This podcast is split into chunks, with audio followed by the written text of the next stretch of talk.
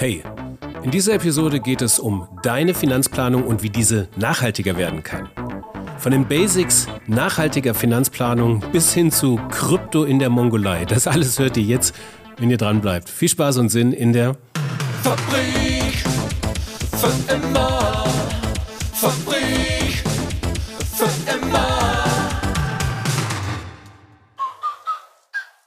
Hi und herzlich willkommen in der Fabrik für immer. Mein Name ist nach wie vor Frank Schlieder und ich freue mich, euer Host zu sein, auch in der 82. Episode dieser Podcast-Reihe, in der es um eine nachhaltige, um eine regenerative Wirtschaft geht. Bevor es gleich losgeht mit dem Einstieg in nachhaltige Geldanlagen, drei Punkte zu Beginn. Erster, Eigenwerbung. Eine meiner kommenden Podcast-Gästinnen habe ich gefragt, ob sie weiß, was wir eigentlich sonst noch so machen, wofür wir stehen. Und sie wusste es nicht. Und das, obwohl sie eine regelmäßige Hörerin dieses Podcasts ist. Nun gut, da kann Aufklärung nun mal helfen. Insofern sei erwähnt, dass das Fabrik in Fabrik für immer für das steht, was eine Fabrik ausmacht, also die Produktion. Das heißt, wir entwickeln und produzieren hauptsächlich Bewegbild- und Podcast-Formate rund um und für eine nachhaltige Wirtschaft, für nachhaltige Unternehmen und ihre Marken. Und da wir insgesamt mehr als 10.000 Tage, ja, ist wirklich so, insgesamt mehr als 10.000 Tage in Medienkonzernen gearbeitet haben, unterstützen wir unsere Kundinnen dabei, selbst zu einem modernen, kleinen, mittleren, größeren Medienunternehmen zu werden. Wir geben euch in einem Training die Tools für Content-Strategien und Content Operations an die Hand, damit ihr eure Kommunikation selbst in die Hand nehmen könnt. So, Eigenwerbung Ende. Zweitens, diese Episode ist ein erster Einstieg in das Thema nachhaltige Finanzen. Ein richtig großes Thema, das wir im neuen Jahr nun regelmäßig behandeln wollen. Aber wie gesagt, hier und heute gibt es einen leicht verdaulichen Einstieg in die persönliche nachhaltige Finanzplanung. Und das bringt mich auch direkt zu Punkt 3. Wenn ihr nämlich tiefer im Thema nachhaltiger Finanzen drin seid, ich weiß, das sind einige von euch HörerInnen so, dann könnt ihr jetzt ausmachen. Könnt sofort ausschalten. Alles, was kommt, bis vielleicht Krypto in der Mongolei am Schluss dieser Episode, das wird euch irgendwie bekannt vorkommen. In der nächsten Episode geht es dann für euch, wie auch für alle anderen, weiter mit einem Rundflug rund um nachhaltigen Mobilfunk. Und ich freue mich natürlich dann, euch alle wieder begrüßen zu können. Also steigen wir ein. Unser Gast heute ist ja, mein Name ist Jennifer Brockehoff. Ich bin 42 Jahre alt und Hobbys sind am liebsten in Südtirol wandern gehen mittlerweile. In Südtirol wandern gehen. Und das ist das Einzige, was du so machst im Leben? In Südtirol wandern gehen oder hast du auch eine Arbeit? ich habe tatsächlich noch eine Arbeit. Das ist quasi Ausgleich zu meiner Arbeit. Ähm, und zwar, meine Arbeit ist natürlich das äh, ganze Thema Finanzen mit Schwerpunkt nachhaltig Finanzen und äh, dann eben auch äh, Vorträge halten, ähm, ab und zu auch mal, ähm, ja, letztens habe ich eine Klima, Jugendklimakonferenz, eine Moderation mitgestaltet, äh, ja, und dann einfach auch ähm, sich mit allen möglichen verschiedenen Menschen austauschen aus verschiedenen Bereichen, weil das Thema Nachhaltigkeit mega vielschichtig ist und ja, man relativ schnell dann merkt, okay, der eine ist von hier, der andere ist von da und irgendwie haben die nichts miteinander zu tun und zack hat man schon eine neue Verbindung irgendwie hergestellt. Und zack, eine neue Verbindung. Zum Beispiel unsere Verbindung jetzt, nämlich du hast ein Buch geschrieben auch zu diesem Thema, Grüne Finanzen, von Altersvorsorge bis Geldanlage, der Ratgeber für Einsteigerinnen im Ökom Verlag. Und so ähm, bin ich auf dich aufmerksam geworden, genauso auch durch deine Teilnahme bei dem Future Woman von meiner lieben äh, Kollegin, ehemaligen Kollegin Janine Steger auch. Und da bist du auch dran beteiligt. So, und das ist jetzt so, da haben sich die Punkte miteinander verbunden. Ich will mal zu Anfang fragen, auf einer Skala von 1 bis 10, wie steht es um die finanzielle Bildung in Deutschland? 1 ganz schlecht, 10 ganz, ganz gut. Drei. Maximal eine 3. Okay. Mhm. Woher kommt, ja. warum? Ähm, woran machst du das fest? Oh, das hat verschiedene Gründe, aber vor allem liegt es daran, dass wir in der Schule äh, wenig über Alltagsfinanzen lernen. Und ich glaube, das hat sich mittlerweile auch schon rumgesprochen. Deswegen auch diese vielen Social-Media-Kanäle und YouTube-Videos, ähm, wo man sehr viel schon lernen kann außerhalb unseres Bildungssystems. Und mit Sicherheit auch, weil wir in Deutschland ziemlich konservativ unterwegs sind. Und wir hatten natürlich durch die guten Zinsen und sehr konservativen Produkte den Vorteil, dass man sich eigentlich nie groß um andere Anlageklassen kümmern musste, wie Börse, Aktien oder sonstiges weil ja das, die schöne Lebensversicherung und das Sparbuch ja immer Renditen abgeworfen hat und da war dann alles fein. Und äh, durch natürlich dieses Niedrigzinsniveau spitzt sich diese Situation nochmal deutlich zu. Ja, Deutschland, das Land der Häuslebauer, würde ich auch sagen, ist aber gar nicht so, habe ich vor kurzem wieder erfahren, weil tatsächlich die Eigenbestand oder die, ja, wie soll ich sagen, die Immobilienquote in Deutschland deutlich niedriger ist als in Italien zum Beispiel. Jawohl, gerade Italien, gerade zu Tirol, wo ich gerne unterwegs bin, da habe ich mich mit vielen unterhalten. Äh, und da ist es wirklich Usus, dass man äh, die Immobilie innerhalb der Familie äh, einerseits natürlich weitervererbt, aber da ist es auch egal, wie der Zustand der Immobilie ist. Es ist super wichtig, dort eine zu haben. Und in Deutschland sind wir da eben auch konservativer irgendwie unterwegs. Ähm, vielleicht eben auch, weil mittlerweile die Immobilienpreise uns tierisch davongelaufen sind und äh, das fast nur für eine Art von Erbengeneration äh, machbar ist. Steigen wir nochmal ein, um vielleicht die finanzielle Bildung von Stufe 3 auf Stufe 4 zu heben, mit diesem kleinen Podcast hier. Welche Bestandteile sollte denn eigentlich so eine ordentliche Finanzplanung überhaupt beinhalten? Mhm. Also eine ganz simple, normale Finanzplanung, die wirklich für everybody ist. Also auch, ähm, dass man schon als äh, Student oder Studentin oder eben auch, wenn man den Job anfängt, starten sollte, ist natürlich der Klassiker erstmal wissen, was sind meine Einnahmen, was sind meine Ausgaben. Also relativ simpel und einfach, aber das mal zwei, drei Monate zu machen, hilft zu sehen, wo fließt eben das Geld eben auch immer weg.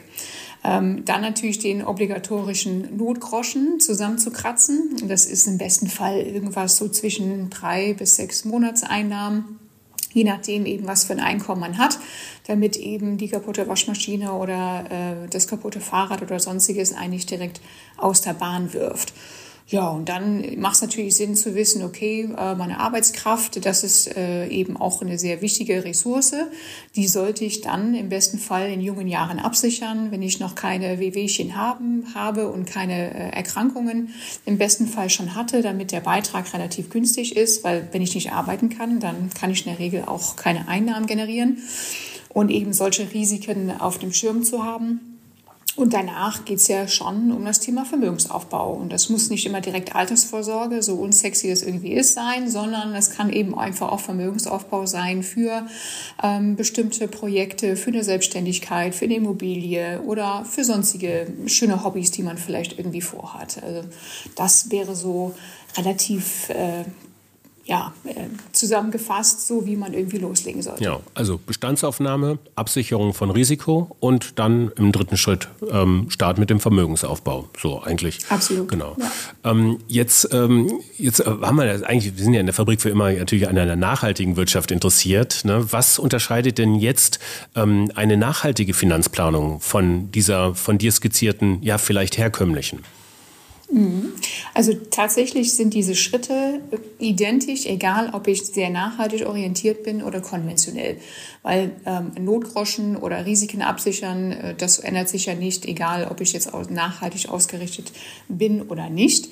Ähm, sodass das meistens erst bei dem Thema Vermögensaufbau ähm, dann interessant wird, was für andere Arten von Anlageformen gibt es oder bei Versicherungen. Was für eine Versicherungsgesellschaft suche ich mir aus? Weil das, was viele auch nicht wissen oder einfach auch vielleicht nicht wahrnehmen, ist, dass unsere Versicherungsbeiträge ja jeden Monat irgendwo hinfließen. Und da gibt es halt keinen Keller wie bei Dagobert Duck, wo das Geld irgendwie aufgehoben wird, sondern da schaut man natürlich, ähm, wo kann dieses Geld investiert werden. Und das sollte natürlich im besten Fall nicht für umweltschädliche äh, Investitionen sein, also nicht in fossile Brennstoffe oder Projekte, die, ähm, ja, die äh, nicht soziale Themen ähm, eben berücksichtigen oder diese torpedieren. Was sind so die gängigsten ähm, Anlageformen ja, in den vermögensbildenden Klassen? Das Thema Rentenversicherung und Und da gibt es den großen Unterschied zwischen klassisch und fondgebunden. Und fondgebunden ist Investmentfonds oder ETFs. Also entweder du überlässt der Gesellschaft äh, selber äh, das Geld zu investieren im sogenannten Sicherungsvermögen, also in deren großen Topf, äh, wo die Investition vornehmen, oder du sagst, nö, ich habe da selber Lust, ähm, meine einzelnen Fonds oder ETFs rauszusuchen. Und die meisten haben mittlerweile eine große Palette, ähm, die zu, entsprechend zur Auswahl steht. Ähm, oder man sagt, diese Versicherungshülle, die brauche ich nicht, die möchte ich nicht, ich kann das selber machen. Dann gibt es ja mittlerweile, wenn ich die letzten 24 Monate sehe, seit Corona, ähm, gibt es ja eben die Möglichkeit, rucki aufs Handy eine App runterzuladen und innerhalb von 15 Minuten hast du dein ETF oder Fonds selber gekauft. Ja, also das, ähm, da gab es riesige Fortschritte innerhalb der letzten ähm, anderthalb, zwei Jahren. Ja, ähm, aber auch da ist der Markt ja natürlich, ähm, du sagst selbst, ja noch relativ am Anfang. Wie bekomme ich denn jetzt als, als Kleinanleger äh, jetzt konkret ähm, Zugang zu diesen ganzen Themen? Und überall müsste ich, wenn ich jetzt nachhaltiger anlegen wollen würde, ja bewerten können, ob das irgendwie wirklich nachhaltig ist oder nicht. Gibt es Standards eigentlich schon, an, an die ich mich äh, wenden kann? Äh, ja, also es gibt ja durch diese Offenlegungsverordnung im Bereich der Geldanlage diese Einordnung, es ist, hört sich immer so schön sperrig an Artikel 6, 8 und 9, wo man sich denkt, ja, super und jetzt. Ähm, und das ist aber insofern eine Hilfe, weil man anhand von diesen drei Zahlen sieht, äh, Artikel 6 halt als nicht nachhaltig, ähm, Artikel 8 als nachhaltig, also ESG, diese Buchstaben kennst du wahrscheinlich auch, ne? Environment, Social und Governance. Und dann haben wir natürlich eben Artikel 9, wo man sogar eben eine Wirkung, eine messbare Wirkung erzielen möchte. Also da ist schon mal eine Hilfestellung, wenn wir uns ähm, Fonds und ETFs entsprechend anschauen, dass man sieht, okay, hier gibt es schon mal eine Zuordnung. Und im Bereich der, ja, der ähm, Versicherungsgesellschaften, da muss man tatsächlich eben die Fondsprospekte oder ähm, eben auch die Broschüren der Gesellschaft sich anschauen. Aber auch da, das ist echt zum Haare raufen teilweise. Ne? Also ich glaube, ähm, wenn man anfängt und dann liest man drei Sätze und dann denkt man, okay, ich habe es gelesen, aber ich habe irgendwie keine Klarheit, ob es jetzt wirklich klar ist. Da ist mein Tipp, je transparenter eine Gesellschaft ist und je schneller du das verstehst, ähm, umso glaubwürdiger ist die Gesellschaft. Wenn alles so blumig und eingelullt und schön ist und das überhaupt null greifbar, dann lieber da erstmal die Finger von lassen. Ja. Gleichwohl, es ist so, wie ich das jetzt gerade höre, dass einfach, äh, ja, also das Kümmern um eine nachhaltige äh, Finanzanlage setzt einfach, naja, ein Investment an Zeit voraus, ähm, das zu prüfen. Also es wird mir jetzt nicht abgenommen. Ich bin schon noch in der Pflicht, das zu tun. Ein, ein allgemeingültiger Standard, sagen wir so wie eine Ernährungsampel oder sowas, alles auf grün, ähm, den gibt es so noch nicht.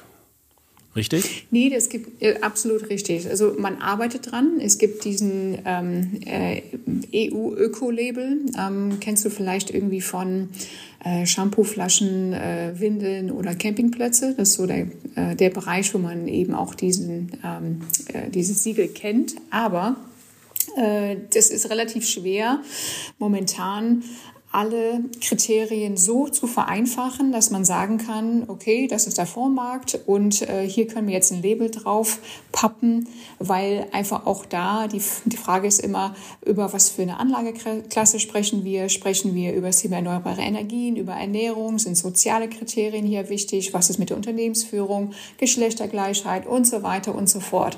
Und da muss man natürlich erstmal bestimmen, wenn man jetzt auch diese 17 Ziele der, Nachhalt, ähm, der 17 Nachhaltigkeits Ziele äh, sieht von den ähm, Vereinten Nationen, dann ist es da mit den über 190 Unterzielen oder 169 Unterzielen relativ schwierig, alles unter einen Hut zu bekommen. Und da läuft man natürlich auch Gefahr, dass alles nachher pauschalisiert wird. Ne? Und dann hat man wieder so eine Wischiwaschi. Lösung, wo man sagt, da haben wir jetzt viel drin, aber das ist nicht das, was wir gerne gehabt hätten, damit man sagen kann, ein Siegel und alles ist fein. Also das wird tatsächlich schwierig, ähm, etwas zu finden. Also die eierlegende Wollmilchsau wird es auch im Bereich der Nachhaltigkeit und im Bereich der Siegel in Zukunft sehr wahrscheinlich nicht geben. Ja, okay. Mhm, Nochmal ein paar Schritte zurück. Also, so wie gelingt mir denn am ehesten der Umstieg rein von der bisherigen ähm, äh, Finanzplanung, Vermögensverwaltung ähm, hin in eine nachhaltige? Was sollte ich denn zuerst tun? Also wenn ich das auf so meine Gespräche, die ich führe, ähm, so darauf abstelle, dann sehe ich immer sehr gut, was hilft, ist erstmal den Markt zu verstehen. Und ähm, ich finde es mal sehr wichtig im Vorfeld auch dieses ganze Thema, was ist das Risiko, was man selber tragen kann und was heißt das eigentlich überhaupt, ne? Risiko das erstmal zu bestimmen. Und wir kennen vielleicht aus Banken irgendwie so relativ vereinfachte Fragebögen, wo man äh, ganz schnell selber ähm, zehn Fragen äh, per Checklist beantwortet und dann kommt schwupps irgendwie ein Produkt raus. Und das finde ich da natürlich nicht sehr hilfreich, gerade wenn man sich weiterbilden will. Deswegen nutze ich eben auch so ein Online-Tool, wo man selber die Fragen zu Hause online beantworten muss.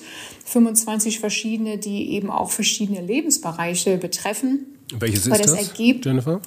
Was ist, das, was ist das für ein Online-Tool? Ähm, das nennt sich Finametrika. Das ist ein australisches Unternehmen, das nutze ich in meinen Beratungen.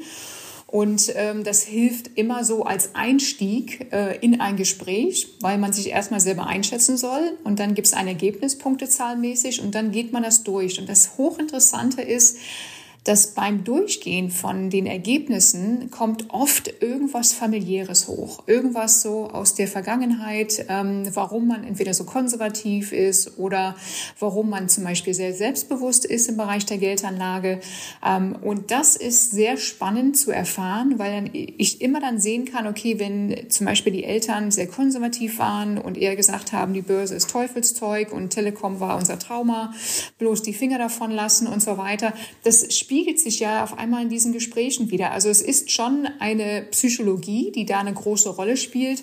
Ähm, und das hilft natürlich erstmal äh, zu sehen, okay, wie bin ich überhaupt selber drauf, was das Thema angeht und dann auch den Markt, also vereinfacht im Gespräch zu erklären. Und ich nutze da eben auch so Statistikhefte mit sehr vielen äh, Zeichnungen, die einfach auch zeigen, wo ist die größte Marktkapitalisierung äh, weltweit, was das Thema Aktien angeht. Also wo spielt die Musik?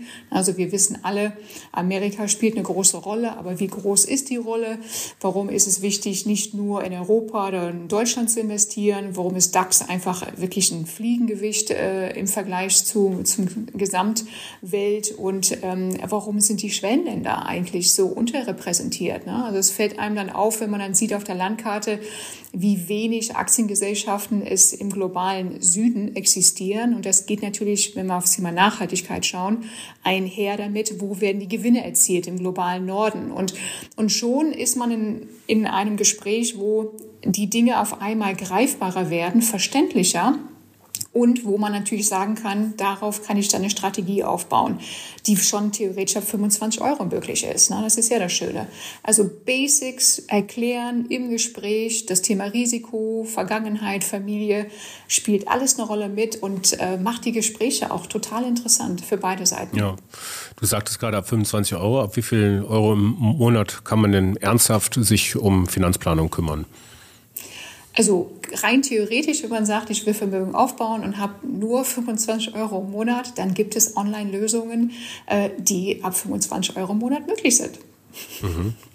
Also das ist keine Ausrede mehr, dass man nicht starten kann. Und ähm, was ist so, was kommt dir so unter, so bei deinen Kundinnen? Also was ist so ein, so ein normaler Betrag, der da so angelegt wird im Monat? Das ist extremst unterschiedlich. Ja, also ich, ähm, ich habe diejenigen, die wirklich mit äh, kleinen Beträgen starten. Bei mir ist es so wichtig, dass ich keine Schwelle habe, dass man sagt, erst ab sechsstelligen Summen darf man in die Beratung kommen, weil ich es einfach nicht fair finde. Ähm, ich hab, komme aus einem Haushalt, wo das Thema Börse und das Thema Finanzen auch überhaupt gar nicht vorhanden war ähm, und habe mir das durch äh, natürlich meine äh, Zeit in der Bank, habe ich so viel gelernt und habe gedacht, meine Güte, hätte ich das vorher gewusst, dann wäre auch vielleicht in der Familie wären Dinge anders gelaufen. Und durch diese Erfahrung ist es mir sehr wichtig, auch da ähm, Fairness zu haben und das Ganze, dass es auch demokratisch ist, so will ich es einfach auch nennen. Und deswegen eben von bis, also von ganz kleinen Beträgen bis siebenstellig, das ist alles dabei. Also nicht im Monat, sondern insgesamt. Ja. Ähm, wie sieht es denn, äh, wie steht es denn um die Renditeerwartung nachhaltiger Finanzanlagen im Vergleich zu äh, herkömmlichen? Ähm, gibt es da schon Studien zu? Kann man, gibt es da schon ein paar Vergleiche? Ähm, macht das renditemäßig? Ist das competitive? So ist das, ist, ist das wettbewerbsfähig? Was sind da deine, deine Einblicke? Der totale klassische Frage, weil das größte Vorteil ist nach wie vor, dass nachhaltige Geldanlagen weniger Rendite bringen und ähm, das Interessante ist, dass meistens Männer das in den Gesprächen vorbringen. Nach dem Motto, oh ja, können wir machen, aber ich hätte gerne auch etwas mit äh, ordentlich Rendite. Und bei äh, Frauen ist es häufig so, Nachhaltigkeit ist mir mega wichtig. Äh, ich bin jetzt auch Mutter und habe Kinder und die Welt soll eben auch noch äh, ein schöner Ort sein, um zu leben. Und deswegen ist die Rendite nicht so wichtig. Das, ist so die, sind die klassischen Sätze in meinen Gesprächen. Und da muss ich immer schmunzeln. Ähm, da merkt man, dass weil, ich dann doch ein Mann bin. Ja, okay, okay, okay. Ähm, aber trotzdem ist es ja natürlich so, dass das Ganze auch wissenschaftlich schon untersucht worden ist. Und zwar ähm, durch die Uni Hamburg und Uni Kassel, die in Deutschland äh, führend sind im Bereich Sustainable Finance mit den Lehrstühlen. Und die haben bereits dort Metastudien herausgebracht, ähm, wo zusammengefasst ähm, nachgewiesen worden, natürlich immer vergangenheitsbezogen, dass in ungefähr 85 bis 90 Prozent der Fälle nachhaltige Geldanlagen mindestens genauso gut sind wie konventionelle. Und wir haben in der Corona-Zeit gesehen, äh, da gab es noch eine zweite, also noch eine weitere Metastudie von der New York University, die Ende letzten Jahres rauskam, die auch gezeigt hat, dass ähm, in der Pandemie nachhaltige Geldanlagen, also Portfolien sogar resilienter waren. Das heißt, nicht so stark gefallen sind wie konventionelle Portfolios und sich teilweise auch besser und schneller wieder erholt haben. Das ist natürlich immer vergangenheitsbezogen, zeigt aber einfach, dass dieses Vorurteil absolut ähm, auszuprobieren einzuräumen ist. Ja, zukunftsbezogen können wir aber jetzt auch sagen, also aufgrund der ja, gesetzlichen Verordnungen, die da kommen werden, die EU-Taxonomie äh, allen voran wird wahrscheinlich in ein paar Jahren jede Geldanlage irgendeinen nachhaltigen Charakter haben müssen, oder?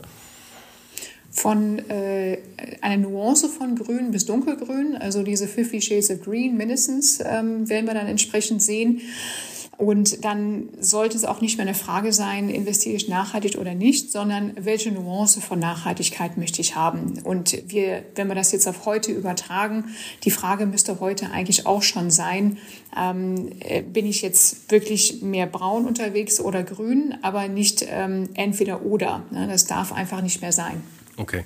Gibt es denn eigentlich ähm, schon so ein Reporting für Anlegerinnen, ähm, was so positive externe Effekte angeht? Wenn ich so sage, so jetzt investiere ich da irgendwie, was ich, äh, Sparplan, ETF-Sparplan 200 Euro im Monat oder so und dann bekomme ich dann ein Reporting, was damit eigentlich auch alles Positives bewirkt worden ist mit der Geldanlage? Eine super gute und spannende Frage, weil auch da das Thema Wirkung immer wichtiger wird, auch in Sachen ähm, äh, Regulierungsbehörden, ne? weil das, was so Practice what you preach mäßig, ne? also wenn wir schon sagen, dass ähm, die Geldanlage eine Wirkung haben soll, dann soll das auch bitte nachgewiesen werden. Es gibt spezielle Firmen, wie zum Beispiel Impact äh, Cubed, die beispielsweise Portfolien auf ihre Wirksamkeit misst. Und dann nehmen die oft gerne die 17 Nachhaltigkeitsziele ähm, und äh, nehmen in einer Tabelle ähm, einfach an, welcher Bereich von den 17 wird durch dieses Portfolio berührt und in welcher prozentualen Verhältnis. Und man sieht natürlich, dass Bereiche wie Geschlechtergleichheit es relativ schwer wird, ähm, das im Portfolio umzusetzen oder das Thema äh, Partnerschaften ähm, für die Erreichung der Ziele, das ist also Ziel Nummer 17, auch relativ schwer in einem Portfolio umzusetzen. Aber andere Bereiche wie erneuerbare Energien, also saubere, bezahlbare Energie oder ähm, menschenwürdige ähm, Arbeitsbedingungen und Wirtschaftswachstum, dass solche Themen eher äh, über ähm, Firmen, also über Aktiengesellschaften in ein Portfolio umgesetzt werden können. Das wird aber immer, immer mehr ein, ein Thema werden. Alles klar. Ähm, wer übrigens, äh, du hast es jetzt ein paar Mal schon erwähnt, ähm, die 17 ähm, Sustainable Development Goals, die 17 Ziele für eine nachhaltige Entwicklung der Welt, entwickelt von den Vereinten Nationen, von äh, allen 180 oder so Mitgliedsländern. Wir starten übrigens ab dem 1.12. Ähm, in der Fabrik für immer eine, einen SDG-Adventskalender. Also jeden Tag stellen wir ein SDG vor und ein Unternehmen, das sich das so ein bisschen auf die Fahnen geschrieben hat. Und ähm, hört mal rein. Also täglich ab dem 1.12. gibt's äh, die Fabrik für immer mit den SDGs und dann könnt ihr nochmal konkret hören, welches SDG eigentlich was ist. So, kleine Eigenwerbung hier. Ähm, jetzt nochmal zurück zu den Anlageklassen. Eine, die mich ja in letzter Zeit extrem umtreibt, also nochmal ganz klar, es ist ja so eine Einführungsveranstaltung. Wir werden jetzt keine Deep Dives machen in diverse Anlageklassen. Da gibt es sicherlich andere Finanzpodcasts. Vielleicht, vielleicht machen wir sowas irgendwann hier nochmal, aber hier ist das Finanzplanung für Dummies wie mich. Äh, wo legt man los? Und eine Anlageklasse, die treibt mich doch um, um dann wieder äh, zurückzurudern, das ist Krypto. Kryptowährungen Bitcoin, Ethereum, das sind NFTs, äh, die's, ähm, die darauf aufsetzen. Ist das nachhaltig? Auch eine sehr spannende Frage, womit sich, glaube ich, viele noch nicht groß auseinandergesetzt haben. Also an sich kann man nicht sagen, dass Kryptos oder Blockchain ähm, nicht nachhaltig sind, sondern man muss natürlich auch immer differenzieren. Ähm, also Kryptowährungen als solches sind ja eben von der Idee her, ne, das Thema digitale Wertespeicher, alternatives Zahlungsmittel, wo man eben keine Finanzintermediäre benötigt, also keine Mittelsmänner, von der Idee her natürlich großartig. Ich sehe ähm, in sozialen Aspekten ähm, große Vorteile. Also wir haben natürlich gesehen, äh, bei der Einführung ähm, von äh, Bitcoin beispielsweise, jetzt auch in San Salvador, was es für Vorteile haben kann oder eben auch Nachteile. Ähm, wir vergleichen uns ja häufig nicht mit dem äh, Rest der Welt, um zu sehen, äh, unsere fantastischen Lebensbedingungen, sage ich mal, was das Thema Zahlungsverkehr, Konto und so weiter ist, ist ja in vielen Ländern nicht vorhanden. Das heißt, also viele Menschen haben noch nicht mal Zugang zum Konto. Ähm, auch in vielen Ländern äh, dürfen Frauen noch nicht mal ein Konto eben auch entsprechend haben. Also das sind Themen, die mit Sicherheit durch Kryptowährung und Blockchain äh, in Zukunft verbessert werden können. Ähm, ja, und dann gibt es natürlich die große Argumentation immer, ähm, was für ein Konsensmechanismus ist das? Ne? Also schönes Wort, ganz sperrig. Also ähm, bei äh, Bitcoin haben wir nach wie vor Proof of Work, das heißt diese enorme Rechenleistung, die ja wahnsinnig viel Energie natürlich verbraucht, ist aber auch sehr einseitig, wenn man nur das sieht als Thema. Ähm, dann gibt es natürlich auch die, äh, also andere Kryptowährungen, wie zum Beispiel ähm, Ethereum, was du eben schon angesprochen hast, die ja dabei sind, auf Proof of Stake äh, entsprechend umzuwechseln, ähm, damit das Thema Energieverbrauch damit eben auch der Geschichte angehört. Also da werden wir auch noch äh, weitere Entwicklungen sehen. Ich würde gerne eigentlich das ganze Thema Krypto und Blockchain aus einer sozialen Komponente ähm, mir anschauen und habe da einfach auch geguckt, was gibt es da für Used Cases. Ähm, und unter anderem gibt es zum Beispiel das Thema, dass in so einem Land wie Georgien jetzt äh, das Grundbuchregister äh, derzeit umgestellt wird auf eine Blockchain. Ja, und da denkst du wahrscheinlich, ja, ne, so what? Ähm, äh, Grundbuchauszug ist ja in Deutschland ja alles geregelt. Ja, bei uns wieder alles schön geregelt, aber in vielen anderen Ländern der Welt entsprechend nicht. Und ähm, kannst du dir vorstellen, wie das ein Vorteil sein kann in, in der Hochschule? So, Frage an dich. Ein Vorteil in der Hochschule? Nee, ja, kann ich. ich auch noch ein cooles Beispiel. Nee, kann ich mir nicht vorstellen. Weil da gibt es ein Beispiel, das habe ich ähm, rausgefunden, und zwar äh, in der Mongolei ähm, gibt es da das Problem, dass Bildungszertifikate und Diplome äh, oft gefälscht werden und dass Schulabgänger dadurch ähm, schwere Jobaussichten bekommen, weil ne, viel gefälscht, also weiß man nicht, ist äh, äh, dieses Zeugnis tatsächlich echt. Und äh, da implementiert man gerade eben auch die Idee, diese Bildungszertifikate auf einer Blockchain zu hinterlegen, weil die ja fälschungssicher sind und unveränderlich, damit Schulabgänger besseren Zugang zum Arbeitsmarkt haben.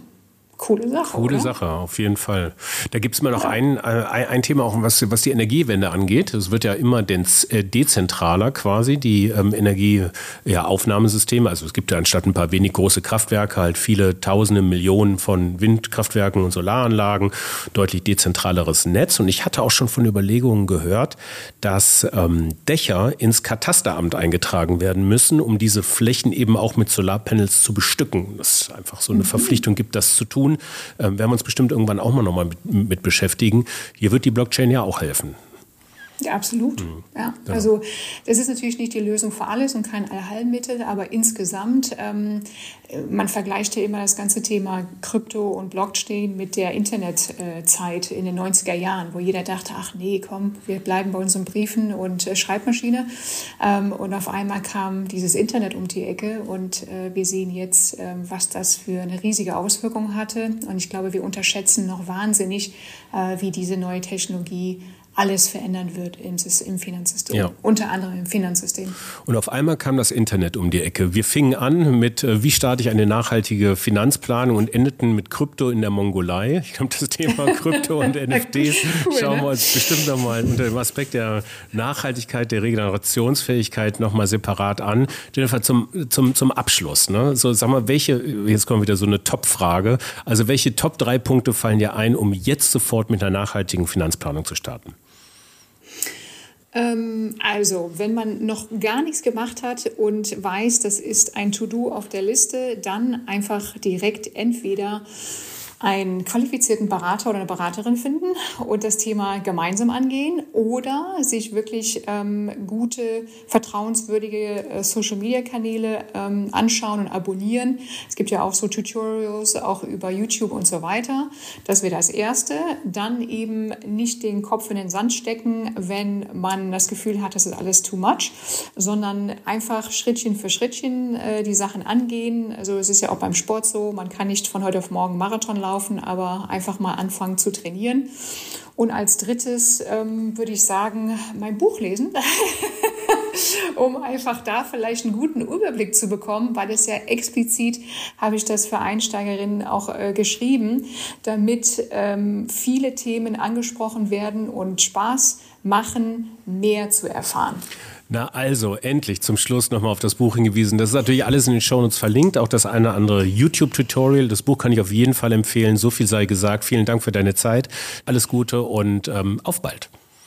Danke, tschüss. Ja, das war Jennifer Bockeroff, ihres Zeichens Expertin für nachhaltige Finanzen in einer etwas anderen Episode. Diesmal kein Rundflug, kein Best Case rund um ein nachhaltiges Unternehmen, sondern eine sehr persönliche Episode. Was könnt ihr eigentlich tun, um eure nachhaltigen oder um eure Finanzen nachhaltiger zu machen? Ein erster Einstieg für Dummies, wie schon erwähnt. In der nächsten Episode haben wir wieder eine Best Practice eines tollen nachhaltigen Unternehmens, wie ich finde, WeTel ist angetreten, um Mobilfunk nachhaltiger zu machen. Diesem Jahr eine ziemlich spektakuläre Crowdfinanzierung hingelegt und ich spreche mit Nico Tucher, einen der Gründer ähm, dieses Teams, über ja, nachhaltigen Mobilfunk. Also hört mal rein. Bis dahin viel Spaß und Sinn in euren Tagen und weiterhin viel Spaß und Sinn in der Fabrik für immer. Ciao. Fabrik immer.